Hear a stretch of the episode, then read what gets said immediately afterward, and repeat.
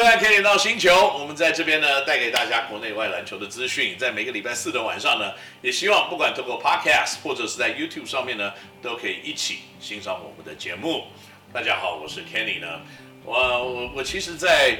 跟大家分享篮球，我还做一些其他电视上篮球的转播。我也是国内职业篮球霹雳的球队呢，新竹街口工程师的总经理。那所以呢，我今天想跟大家在这边分享一下。就是 COVID-19 的疫情，到底影响我们国内的篮球有多少？那大家都知道几件事情啊，我在这边跟大家分享，就是一个篮球的环境要好要进步，不是球队，也不是联盟，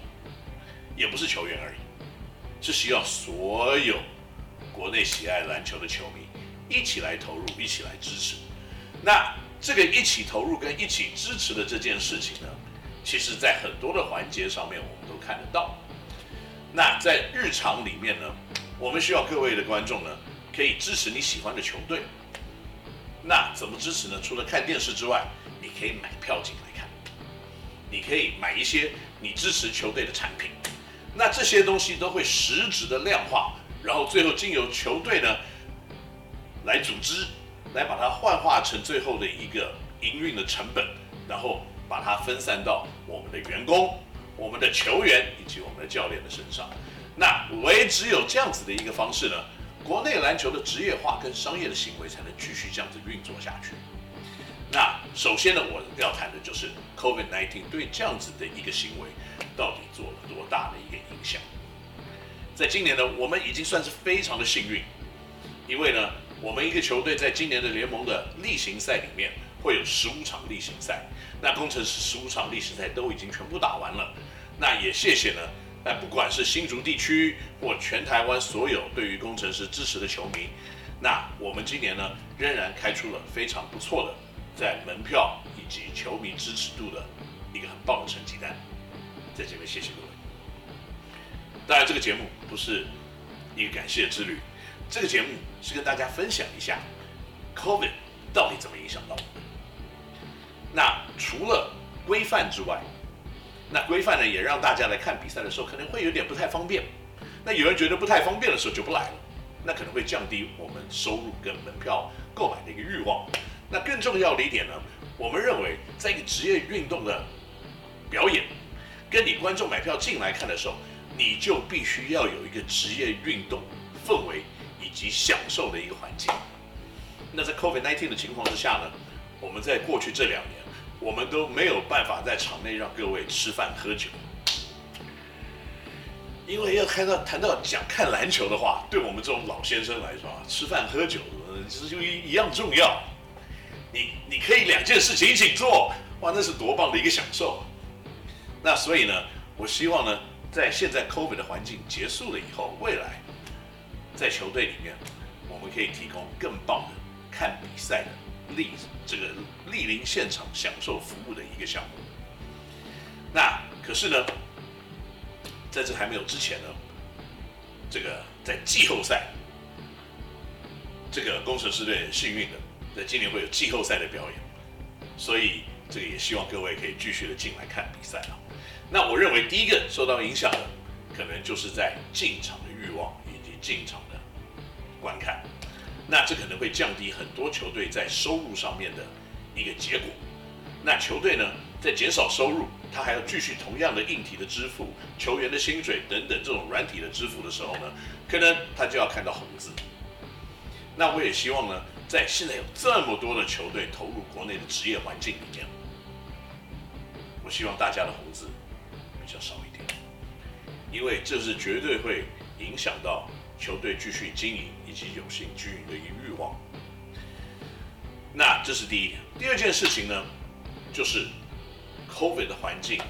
影响到了我们球队对于球员管理以及球员更多的规范上面的一种态度。工程师队呢，本身在营运我们的职业球队来看呢，我们是以球员为核心。你可以从我们在过去很多的作为看到。我们建造非常棒的这个运动工作的环境，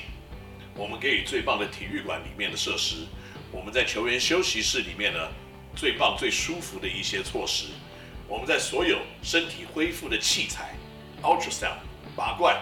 冷热水池等等等等，我们都是提供球员最好的一些服务。因为我们很清楚的知道，一个职业球队，他的产品不是别的，就是球员。那你的产品不做好，你其他再怎么做也没有用。所以呢，在这样子的一个职业环境的管理之下，在过去我们也一直希望我们球队有最方便的行动，就是我们只会用言语的方式来跟他们讲：嘿，你们不应该这样子做。我希望你可以比完赛早点去睡觉。如果你有时间的话，麻烦你到我们的复健师那边去给他按个摩，他们都在那边等你。这是我们可以做的。因为很很简单的一个道理，大家都是成人，我们是职业球队，他们都是职业的选手，有的人已经有成家立业了，家里有两三个小孩在那边跑来跑去的，所以你现在跟这些人讲说你不行出去，你要待在家里，这是很奇怪的事情。但是我们非常幸运的地方是，我们的球员，你不需要去规范他。他们也知道现在环境的险恶，他们也想保护自己，他们也必须要保护家人，他们必须要保护他们的队友，因为呢，在一个职业球队里面，很多人在讲说文化、文化、文化，文化很重要。有的人认为文化就是啊，我们要赢球，我们有个赢球的文化。但是我个人认为，这个文化的建立，可能是要来自于几个重点。那第一呢，就是尊重，尊重。自己的行业，尊重自己的职业，尊重你的队友，尊重你的教练，尊重呢那些想帮助你的人。所以呢，在球队的休息室里面，大家对于我们的防护员，大家对于我们的管理员，那个就是尊重加尊重，因为他们知道这些人非常的努力，只为了一件事，让他们更好。